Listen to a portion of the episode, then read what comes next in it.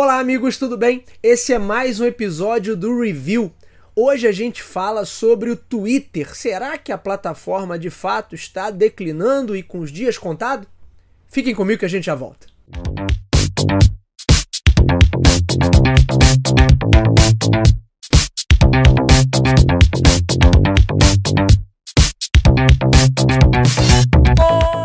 Será que o Twitter pode realmente acabar? Eu confesso a vocês que eu relutei bastante tá, em voltar a falar do Twitter por aqui, porque eu particularmente entendo que a plataforma já é um produto, talvez em, em, entrando em fase de decadência comercial, embora é claro que do ponto de vista cultural e social o Twitter ainda seja extremamente relevante. Porém, a gente sabe que Desde que o Elon Musk assumiu a companhia, o Twitter viveu uma verdadeira montanha russa corporativa, atrapalhadas gerenciais, factoides pelo próprio Elon Musk, lançamentos e mudanças descabidas, como tal do selo de verificação que continua gerando atrito e polêmica, sem falar no exemplo dado né, pelo próprio Elon Musk, ele que é um dos empresários possivelmente hoje mais influentes do mundo, porque ele de fato tem um quantitativo de seguidores muito grande, ele é uma persona midiática, ele aparece muito. Então, quando ele trata né, da, da companhia com a sua política agressiva, de certo modo até uma política desrespeitosa, começando pelos próprios funcionários, mas que se estende também para a maneira como ele trata a imprensa, a maneira como ele é, desdenha, de certa maneira, da sociedade não se enganem, porque a maneira tosca como o Elon Musk vem conduzindo o Twitter acaba inclusive fazendo escola. Certamente muitos empresários, gestores, é, pessoas que estudam administração e marketing, eles podem ver nessa postura. Essa galera pode encarar isso como uma postura mais do que justificável. Eu já vi gente falando todo tipo de abobrinha, que a postura dura seria necessária para tirar a empresa do buraco, que ele tem um super plano, que é necessária de fato uma ruptura com o modelo antigo da empresa para fazer a nova empresa nascer, que ele é bilionário, portanto é um gênio, etc, etc, etc. E aí, hum, já em vários programas do review e do Talk to Biz, eu já critiquei a postura dele, as coisas que ele fez. Então, eu realmente não queria voltar nesse assunto, mas pelas circunstâncias atuais, eu sou obrigado é, a, a, a, pra gente voltar a falar do Twitter. Inclusive, não queria bater. Tinha uma outra pauta para essa semana, né, um outro comentário a fazer, porque já falei sobre redes sociais na semana passada com um vídeo sobre a polêmica lá no TikTok no mercado norte-americano. Mas realmente a gente tem que voltar a falar sobre o Twitter. O que a gente vê desde que o Elon Musk assumiu a companhia, na prática é o que a gente tem visto, né? Um camarada arrogante, que ele tem seus méritos, sem dúvida, mas que claramente está perdido nas decisões que toma. Talvez por se considerar muito acima da média, ele pode pensar que todas as suas decisões estapafúrdias vão gerar excelentes resultados e ele faz tudo também aparentemente sem pensar muito. Então as decisões são tomadas meio que no calor do momento, aí de novo vem toda essa galera para justificar, tem os defensores aí do Elon Musk, ele tem realmente um, um, grupo de seguidores muito grande, mas eles vão falar, vão dar justificativas teóricas, vão falar da escola empreendedora, né, que é aquela escola que né, no campo do planejamento estratégico prega ali que você tem que testar rápido, é, errar rápido, inclusive, para depois se adaptar também rapidamente. Mas aí eu quero fazer aqui uma consideração. A gente pode até depois pegar alguns livros ali para mostrar mais. Posso produzir mais vídeos sobre, sobre as escolas do pensamento estratégico. Já tem algumas coisas que eu produzi para o Talk to Biz a esse respeito. Porque, na verdade, uma coisa não tem nada a ver com a outra. Existe sim a escola empreendedora, existe sim uma, para alguns campos, uma filosofia de você testar rápido, errar rápido, ter uma orientação mais mistake driven, como se fala, ou seja, orientada ao erro, mas mais pelo, pelo nosso senso comum ali seria a tentativa e erro. Mas não significa, isso não significa que uma empresa possa cometer erro atrás de erro, que as pessoas possam desligar o cérebro e falar qualquer tipo de abobrinha ou tomar qualquer decisão idiota. Pelo amor de Deus, não há empresa que resista se a gente tiver erros e mais erros se acumulando. Por maior que essa empresa seja, por mais emblemática que ela, ela tenha a sua história, a sua relevância, é, a empresa não vai muito longe se continuar assim. E me parece que hoje é um pouco da situação do Twitter. Vamos lá, que desde que assumiu a companhia no ano passado, mais de 60%, quase 70% da, dos funcionários foram mandados embora. Ele desrespeitou usuários, ele muda as regras constantemente, sempre que é do seu interesse. Né? Brigou com os anunciantes, brigou com parte da imprensa norte-americana, comprou a briga porque trouxe de volta extremistas para a plataforma, deixou em último plano ou suspendeu todas as iniciativas que a companhia tinha anteriormente para a verificação de conteúdo, para a responsabilização do usuário, para melhorar justamente a, a transparência e impedir que a plataforma se tornasse o palco principal desses grupos odiosos que proliferam pela internet. É, tudo isso foi totalmente descontinuado. Ele próprio, em muitos momentos, acaba atuando como um propagador de teorias conspiratórias, compartilha ideias duvidosas, para dizer o mínimo, além de tratar uma das redes sociais mais importantes já criadas como meio que um quintal para o seu ego gigantesco e também um pouco grotesco toda a imprensa norte-americana noticiou, inclusive no mês passado, eu acho, né, quando teve a final lá do Super Bowl, que é a final do futebol americano, né, que o Elon Musk naquela noite teria ficado extremamente irritado e já naquela madrugada teria exigido uma reunião com seus engenheiros para que mudassem o algoritmo para que os tweets dele aparecessem para um número maior de pessoas. E por isso, naquela semana, todo mundo começou a ver tweets do Elon Musk para todo lado. E segundo a imprensa norte-americana, ele teria ficado muito incomodado à época com o presidente Joe Biden, que estaria tendo um alcance e um engajamento muito maior dentro da plataforma social. Então percebam o nível de bizarrice de um executivo que se diz um executivo, um homem de negócios, né, que deveria estar cuidando da empresa para que ela gerasse maior credibilidade junto aos seus parceiros, anunciantes, junto ao público de maneira geral, para aumentar o seu faturamento, mas na verdade ele trata aquilo ali como se fosse o seu próprio playground. Suas ações para revitalizar as finanças da companhia até agora também falharam miseravelmente. A ideia do selo de verificação, desde o início, as contas já mostravam que aquilo ali não seria capaz de, de, de mudar a realidade financeira do Twitter. Muitos anunciantes olham, sim, com muita desconfiança para a plataforma, afinal de contas, você tem um camarada que está ali uh, no comando, envolvendo a plataforma o tempo todo em polêmicas e, de certa maneira, fomentando que uh, os discursos mais extremistas permaneçam na casa. Então, isso para o conceito de brand safety, que coisa que já discutimos aqui em vários outros programas, é fundamental, é super importante. O número de usuários também vem caindo, os concorrentes diretos, ou quer dizer, outras redes sociais que possuem uma dinâmica ali semelhante, vem se fortalecendo nesse período, embora a gente não tenha nenhuma que tenha de fato é, obtido esse status, né? Essa aqui vai substituir o Twitter. Né? Aqui no Brasil a gente teve até a movimentação em relação ao Ku, a rede social indiana, mas é, nem aqui pegou e globalmente você não tem ainda nenhuma outra rede que tenha a, a, a, seja vista assim como o substituto para o Twitter,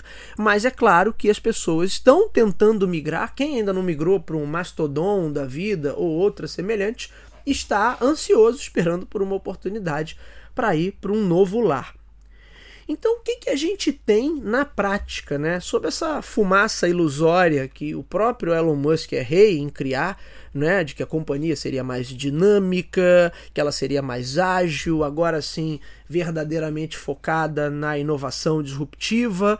O que, que sobrou? Sobrou uma empresa capenga, não possui mais estrutura para dar conta das suas próprias demandas, apresenta problemas e instabilidades com uma certa constância e que cada vez mais encontra resistência de boa parte da sociedade e dos seus usuários. Uh, a gente tem aqui um, um, um, artigo do jornalista Casey Newton, do Plataformer, que ele escreveu na sua coluna na semana passada, o quanto a imprensa norte-americana vem buscando alternativas. Ele mesmo se diz agora um usuário do Mastodon, só usa o Twitter para replicar tudo que ele posta no Mastodon.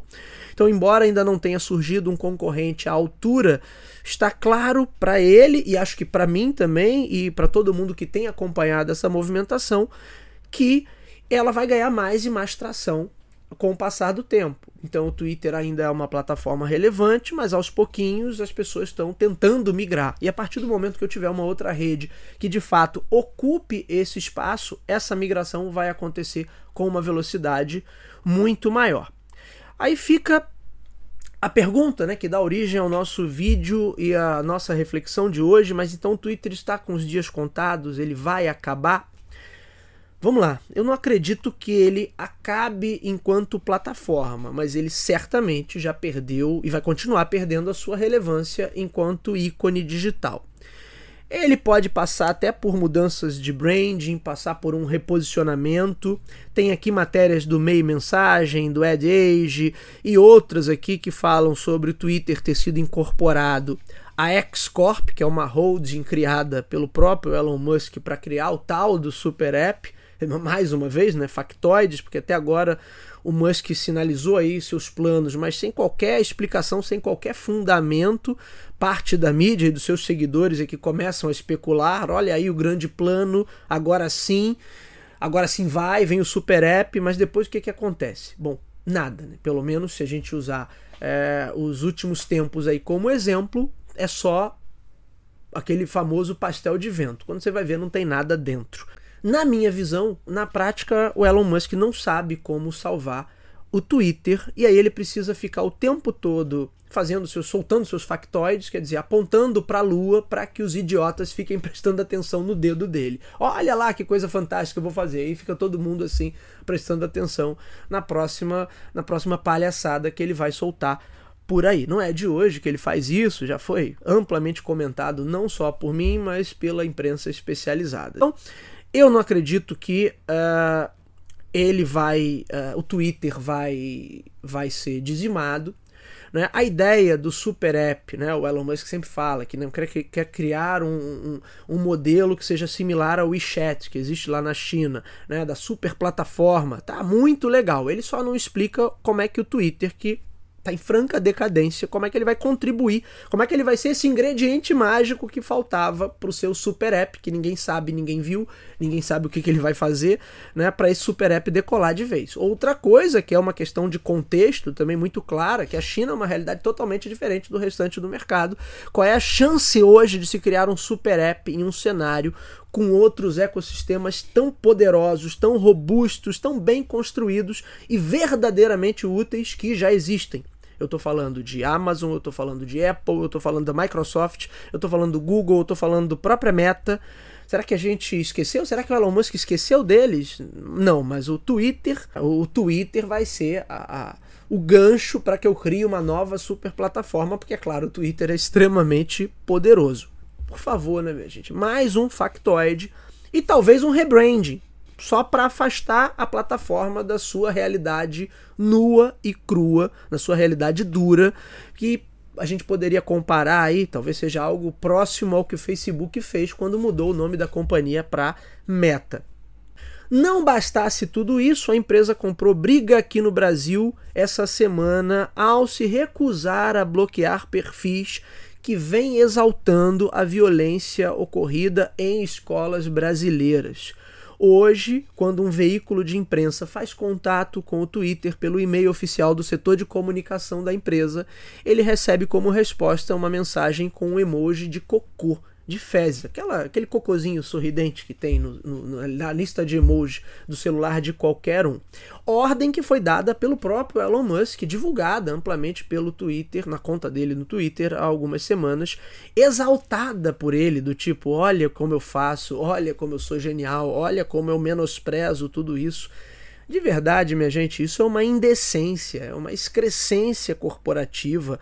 É claro que isso vem gerando protestos. Aqui no Brasil, muita gente de peso vem compartilhando a campanha Twitter apoia massacres. Então, olha que ponto chegou. Ontem, essa hashtag passou a ser parte dos trending topics na plataforma. Então, vocês vejam o alcance que isso está tendo.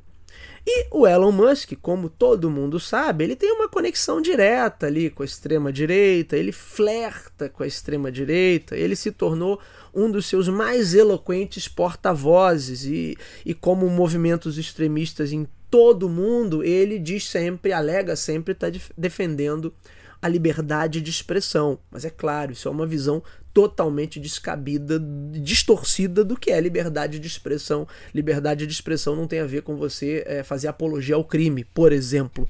É, e essa liberdade de expressão não está acima da lei.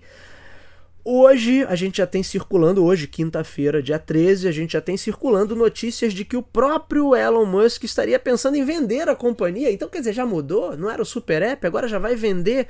Depois de uma entrevista que ele deu para um repórter da BBC, ele ainda teve a pachorra de declarar que a, a, empresa está próxima do equilíbrio financeiro, pois ele conseguiu cair de 7 mil para apenas 1.500 funcionários.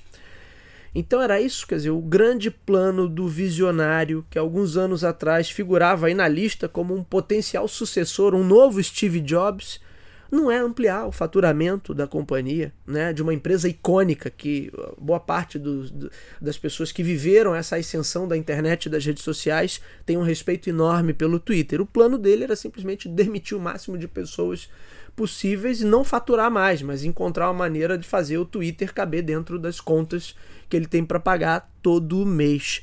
Só para não dizer que eu estou na retórica apenas, vamos olhar rapidamente alguns números para a gente entender se está ou não está declinante. O Twitter, em número de usuários, ele vinha aumentando. Em 2019 eram 312 milhões de usuários, chegou a 368 milhões de usuários em 2022, agora vem registrando uma queda. As estimativas, inclusive para o ano que vem, apontam que, se continuar nesse ritmo, ele vai é, cair para 335 milhões de usuários. Se levarmos em consideração que o próprio Musk, na época lá de negociação da compra, já apontava que até 20% desse quantitativo seriam bots, poderíamos ter na prática aí quase 70 milhões de usuários a menos. Mundialmente, a rede não aparece nem no top 10. Ela está em 15 ou 16 lugar, se não me falha a memória. Isso falando em número de usuários. Vamos falar agora sobre faturamento. Twitter nunca teve um faturamento muito expressivo, ele nem foi lucrativo. Boa parte da história dele, ele foi uma empresa deficitária, ou quando muito ficava no zero a zero. Mas ele teve alguns anos onde a coisa realmente parecia que estava melhorando.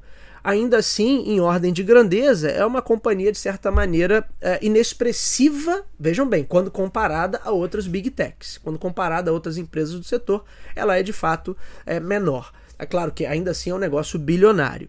Uh, eu já tinha até falado aqui em um outro episódio, né, em 2001 o faturamento da plataforma foi menor que o faturamento do Bing, que sempre foi um buscador absolutamente inexpressivo, que a Microsoft só consegue fazer o Bing ser usado quando empurra né, via instalação do Windows. Agora, né, você tem o Bing integrado ao Chat GPT, a sistemas de inteligência artificial, então agora é uma outra história, mas eu estou falando lá atrás, então o Twitter conseguia ser menor do que o Bing. Em 2022 foram 4.4 bilhões de dólares em receita, isso já representou uma queda né, de mais ou menos 10 a 11% em relação ao ano anterior, a sua principal fonte de receita são os anunciantes, que essa fonte também vem caindo, uh, sendo que a plataforma vinha em uma crescente de 2020 para 2021. O faturamento havia crescido 35%, ele saltou de 3,7 bilhões em 2020 para 5 bilhões em 2021 e agora ele cai novamente para 4,4 bilhões em 2022.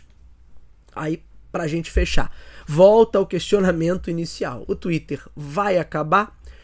Enquanto empresa, enquanto plataforma, eu acredito que não. Existem muitas outras, centenas, milhares delas, bem menores, que estão por aí, atendem a públicos mais específicos, atendem a algum nicho e a plataforma continua funcionando. Acho que não há um risco de fato nesse sentido, exceto que o próprio dono, o próprio Elon Musk, decida dar fim à empresa ou decida vender, enfim. Na, mas o risco da plataforma sumir, desaparecer, acabar por conta do, do faturamento, o número de usuários, isso realmente não existe. Agora, ela acaba enquanto ícone, enquanto plataforma de fato relevante, enquanto símbolo né, o símbolo que o Twitter sempre representou, na minha visão, aí sim ele já está acabado. Aquela plataforma que um dia representou uma nova era né, para o debate público, para o consumo de mídia e de notícias, para a conexão entre as pessoas e para a oportunidade verdadeira de todos terem voz, isso aí já tá, eh, se não acabou, tá em, em, em total decadência e é só questão de tempo para que acabe o lendário passarinho azul está gravemente ferido. De repente seria até melhor né, que a companhia mudasse logo de nome. Acho que seria uma forma até de preservar aquilo que o Twitter já representou um dia. É isso, meus amigos. Esse foi o comentário da semana. Nos vemos na próxima. Até lá.